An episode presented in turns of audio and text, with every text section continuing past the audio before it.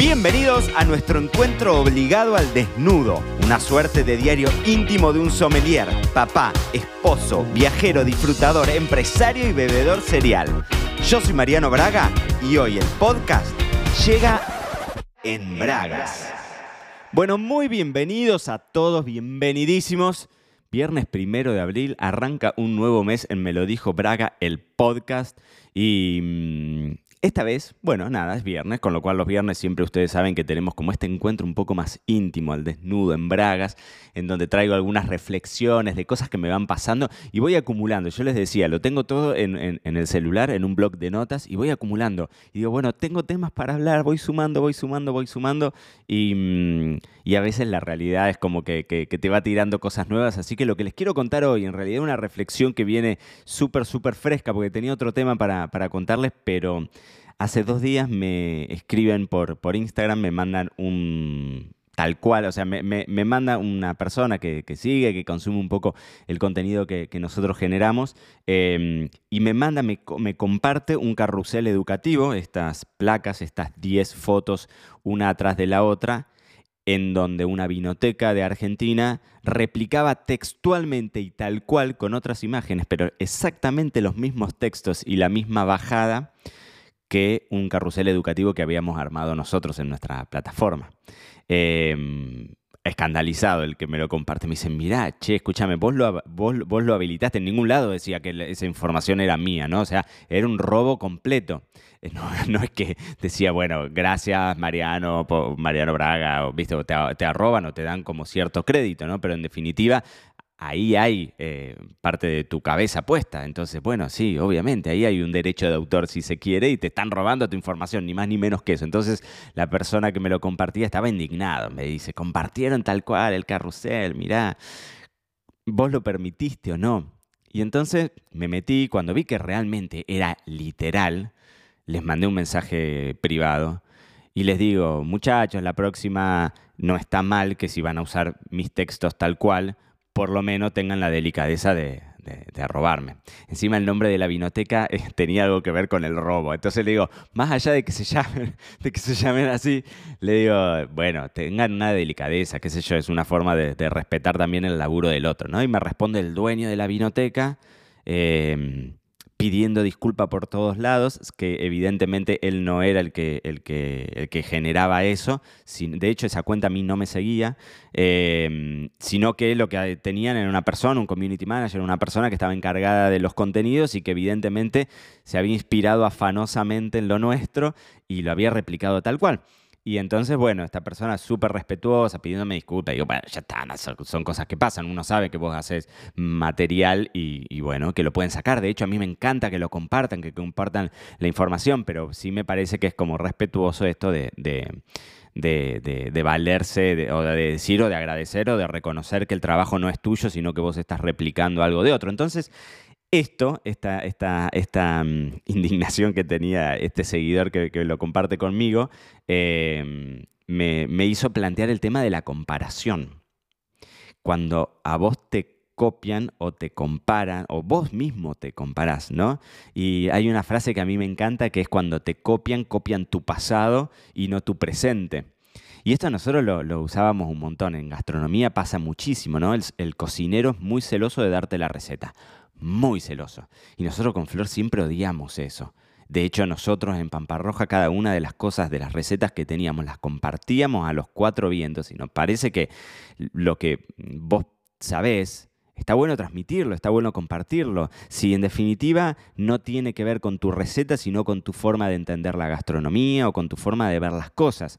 Y también es cierto que cuando vos haces, eh, cuando vos haces, estás expuesto a que te critiquen ni hablar y cuando vos haces estás expuesto también a que te copien, que te tomen como una referencia, o sea, viéndolo desde el, desde el buen sentido, si te copian, en definitiva es porque algo valorarán de ese trabajo que vos estás haciendo, ¿no? Entonces, ¿por qué, em, ¿por qué verlo desde, desde, una perspectiva negativa en donde vos decís, eh, no quiero que me copien o, algo por el estilo. Y esto de que copian tu pasado y no tu presente me parece muy interesante porque también es cierto de que uno se va construyendo constantemente. A nosotros con Pampa nos pasaba un montón porque, bueno, al, ser un restaurante son cosas físicas que vos las notas mucho. A mí me pasa también con el tema de los vinos que decís, mira, no sé, este tipo de acciones eh, yo las veo replicadas en, en otras personas, pero bueno, yo también me inspiro todo el tiempo de otras cuentas que tienen que ver con los vinos y muchísimas, y la mayor parte que quizás no tienen que ver con los vinos y que yo encuentro en la inspiración y me, y sí, es, eh, eh, en el concepto del marketing se le llama benchmarking, ¿no? El benchmarking es cuando vos te comparás con los líderes de la industria. Decís, a mí me gusta este tipo, cómo se manejan las redes, y bueno, obviamente yo voy a consumir su contenido y si hay algo que veo que lo puedo adaptar a mi trabajo, lo voy a adaptar y siempre la idea del benchmarking es básicamente mejorarlo todo lo que vos puedas. Em, y hay otra frase que a mí me encanta, y esto ya tiene que ver más con, la comparación, em, que dice, no te compares si es para perder. Esto lo dice mucho Vilma Núñez, que es una, para mí es una gran referencia en, marketing digital, y, y, siempre usa esta frase, no te compares si es para perder. Y a mí me encanta aplicarla cuando nosotros trabajamos, yo siempre les cuento lo mismo, ¿no? Pero nosotros trabajamos, yo trabajo hace mucho tiempo eh, haciendo asesoramientos para los departamentos comerciales de las bodegas y los departamentos comerciales o de marketing de las bodegas siempre están comparándose con otros líderes de la industria. Y en general comparándose en esos puntos en los que vos sos más flaco. Vos sos una bodega chica y te comparás con una bodega grande o por sus volúmenes o por su presupuesto o por su acceso a los mercados. Y si vos te comparás para perder, si ya sabes que vas a salir perdiendo, ¿por qué no hacemos todo lo contrario? A mí me encanta cuando yo asesoro a vinotecas, y de hecho nosotros tenemos en la plataforma un curso de, formación profesional para dueños de vinotecas, así tal cual se llama el curso, en donde una de las grandes cosas que yo intento eh, traducir es que la vinoteca nunca va a ir a competir por precio. Y si vos como dueño de una vinoteca te enojas porque el supermercado, el mercado o el chino tiene precios más baratos, es que para mí, y va lo polémico, para mí no entendiste en dónde estás. Es decir, vos como vinoteca te tenés que centrar en conocer a tu cliente, en el trato personal, en la profesionalización y en el asesoramiento. Y deja que el gran precio te lo ponga una cadena de hipermercados que compra de a millones, seguro pero vos no vas a poder competir con eso. Entonces, ¿para qué te vas a competir? Eh, perdón, ¿para qué te vas a comparar en ese sentido si sabes que vas a salir perdiendo? Y por el contrario, hacete fuerte en lo que sos fuerte. Hace muchos años, muchos años, no sé si tantos años, hará unos cuatro años, me invitaron, hay una fundación muy grande que se llama Endeavor y en realidad es una, es una corporación multinacional y, tiene, y, que siempre se trabajan con emprendedores en todo el mundo. ¿no? Y me invitaron en Neuquén, en la ciudad de Neuquén, en el norte de la Patagonia Argentina, a dar una charla eh, ante un auditorio éramos como 800 personas, era un montón de gente y éramos todos eh, referentes en nuestro campo, ¿no? trabajando en, algún sentido. Entonces yo fui a dar una charla sobre mi trabajo con los vinos y sobre mi trabajo a nivel restauración. Y mm, contaba un poco mi historia y yo siempre digo que yo me terminé haciendo fuerte en una gran debilidad que yo tengo. Es decir, yo no soy, ya lo he contado, yo tengo muy en claro en lo que soy, en lo que soy bueno y en lo que no soy bueno, ¿no? Y yo sé que el, el sommelier de manual no se condice con mi idea original. Es decir, cuando yo estudiaba para sommelier, y a mí me formaban en servicio de sala y en un sommelier detrás de un, traje y en un sommelier hablando de vinos que eran, eh, digamos, muy onerosos, muy, muy costosos, realmente inalcanzables para un mercado muy grande. Em, que no quiere decir que no, no, haya podido tomar esos vinos y no tome esos vinos, sino que yo no me sentía cómodo estando en esa posición, ¿no? Y por el otro lado, yo siempre tan verborrágico y quizás no tan eh, un poco bruto para el servicio. Bueno, yo sabía en qué cosas no era bueno. Y decidí hacerme fuerte en lo que yo consideraba que era bueno, que básicamente es esto que estamos compartiendo en este momento vos y yo, charlando, en comunicar. Y entonces mi parte de comunicación se hizo a partir de una gran debilidad. Y es un ejercicio que a mí me encanta hacer cuando trabajo con otras empresas y demás, es meter el dedo en la llaga y decir qué cosa vos consideras que es un, punto débil tuyo, un punto flaco tuyo, y que le podemos sacar jugo. La historia de Pamparroja, de nuestro restaurante, no sé por qué estoy hablando tanto de Pamparroja. El otro día fuimos, eh, eh, estaba en el auto y me aparecieron los temas más escuchados de Spotify en el 2020. Y aparecían todos los temas, claro, de la playlist que teníamos en, en Pampa. Y entonces le mando un mensajito a Flor y le digo, escúchame, estoy escuchando los temas de Pamparroja y un poquitito de, así como de cosquillas en el corazón me agarran. ¿Qué decís? ¿Ponemos un Pamparroja en Marbella? Y Borsani me puso, ni en pedo. O sea, me frenó ahí. Pero cuando, no sé, no sé por qué les estaba contando esto, pero cuando, ah, porque estoy hablando mucho de Pamparroja, pero cuando nosotros arrancamos Pamparroja, lo primero que hicimos fue empezar a armar nuestro equipo de trabajo. Y cuando empezamos a entrevistar gente para trabajar en cocina, todos, todos, absolutamente todos, coincidían en que en La Pampa no conseguís pescado, en La Pampa no conseguís fruta, es un mercado, bla, bla, bla, bla, bla, bla, bla. Y ya en un momento nosotros nos, los tomamos como una especie de cruzada personal y dijimos, escúchame, no, esto no puede ser así.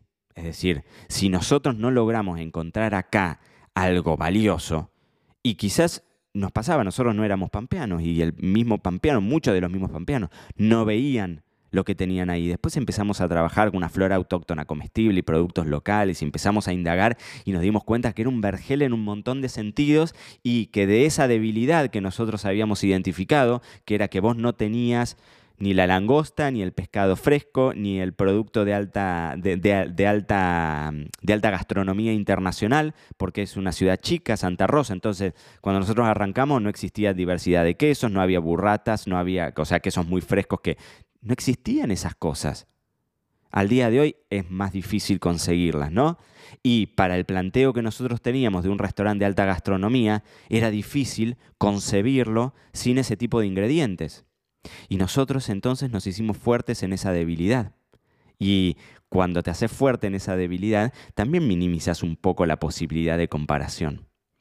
Y hoy que estamos hablando de todo esto, de la comparación y de la copia y demás, em, a mí también me, remueve un poco porque mm, e, e, históricamente, digamos, en, mi trabajo, cuando yo, yo, arranqué con el tema de los vinos hace casi 20 años, ¿no? Tengo 36 y arranqué a los 18.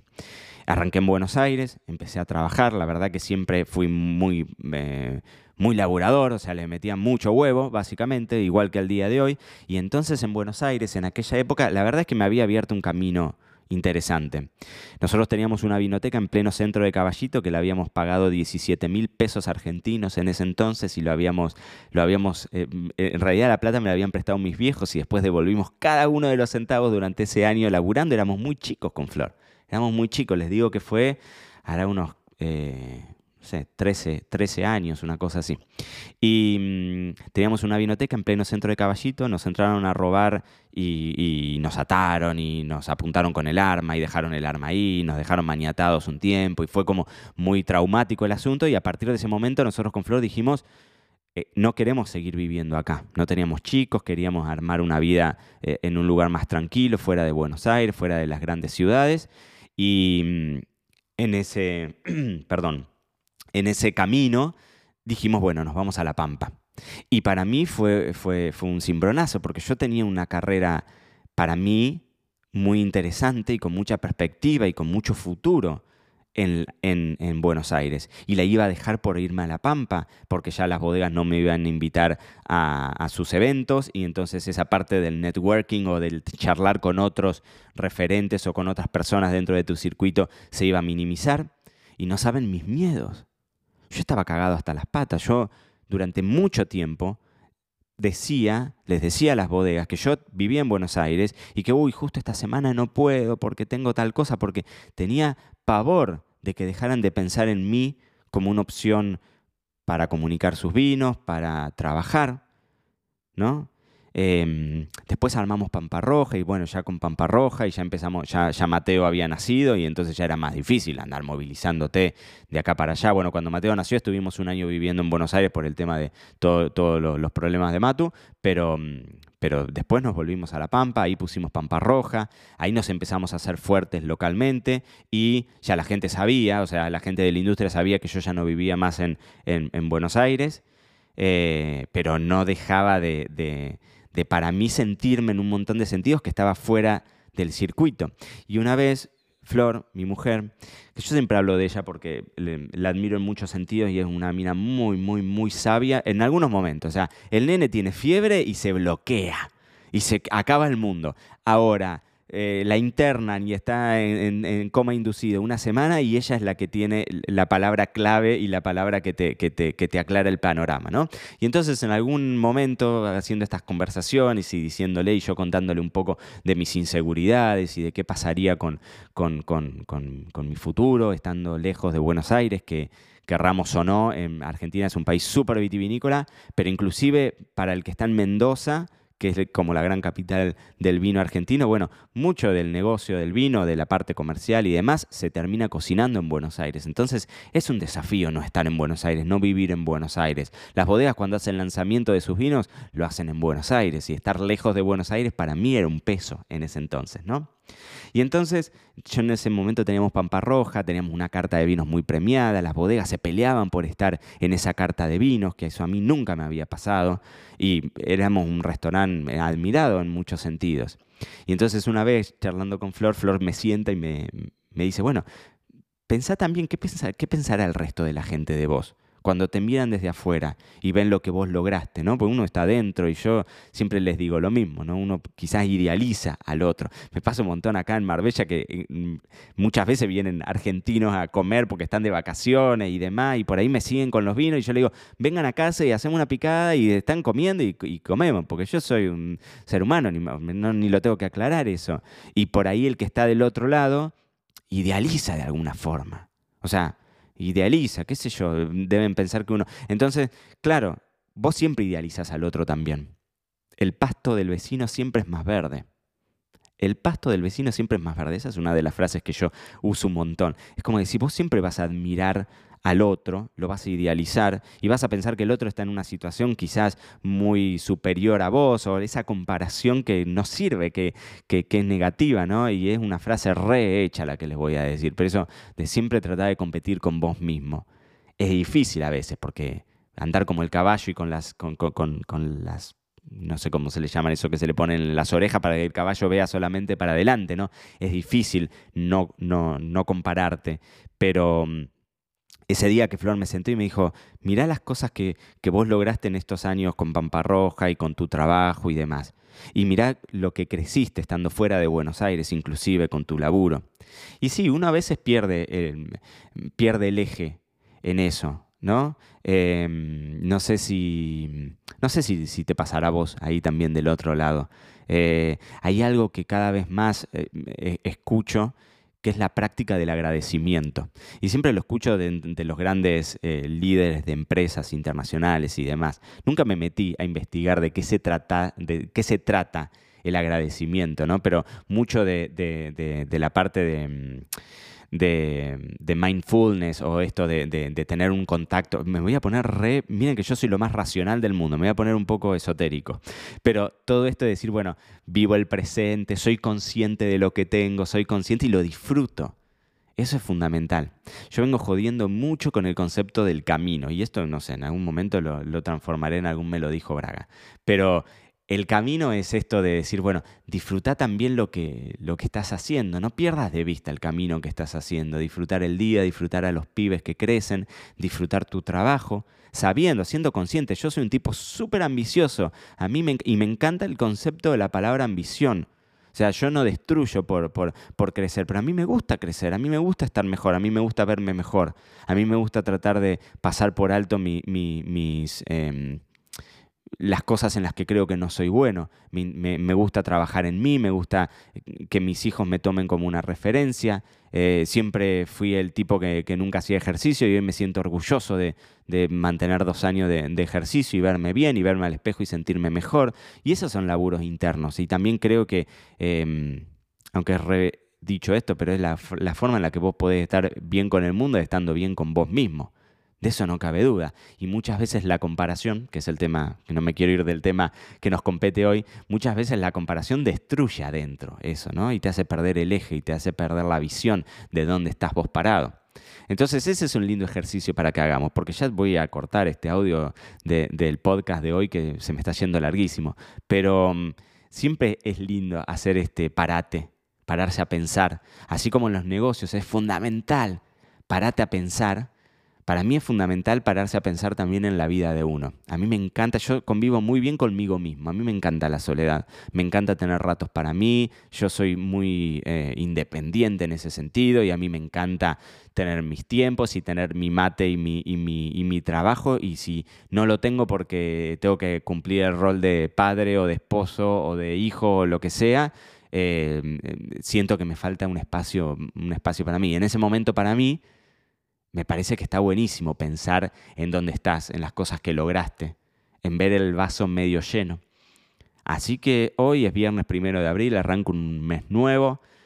Es viernes, más excusas no nos falten que es más. Si vos estás escuchando esto, imagínate que tenés una copa de vino en la mano y tenés una noche de soledad, de introspección, de poder Em, proponer algo para, crecer, para que vayas para arriba, para sacarte de encima esa, esa mochila de la comparación y, y construir. Bueno, quizás hoy puede ser una buena oportunidad. Bebedores cereales de mi corazón, que tengan un gran, grandísimo, grandísimo fin de semana. No se comparen si es para perder y siempre para adelante. Porque, como dice mi, estado de WhatsApp, actitud, actitud, así, con acento y sin D. Actitud ante todo. Esto fue todo por hoy.